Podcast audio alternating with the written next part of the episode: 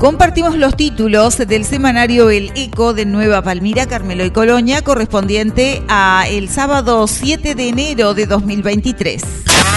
Los costos de las vacaciones, las tarifas de las propuestas veraniegas del departamento y cómo están los principales destinos turísticos del país. Informe especial con entrevistas al director nacional de turismo, al gerente del puerto de Colonia y a operadores turísticos de Colonia, Soriano y Río Negro.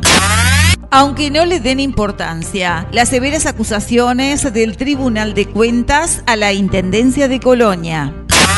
Hospital de Colonia, el testimonio edilicio de las falsedades del director de ACE, doctor Leonardo Cipriani.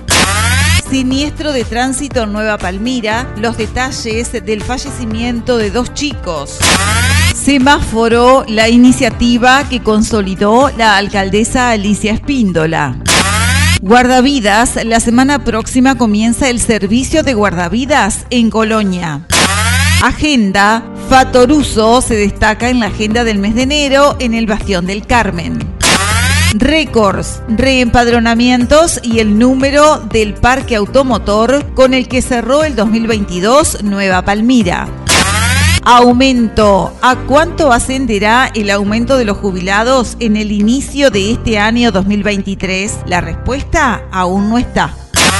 En lista de espera, quedaron 75 niños en lista de espera para las clases de verano en la Escuela 113 de Nueva Palmira. Deportes, Copa Nacional, las elecciones salen a la cancha. La historia del pedaleo del pequeño Ian Velasco. Sofía Neves, la excelencia en vida y en deportes. Hasta aquí títulos del semanario El Eco de Nueva Palmira, Carmelo y Colonia, correspondiente al sábado 7 de enero de 2023.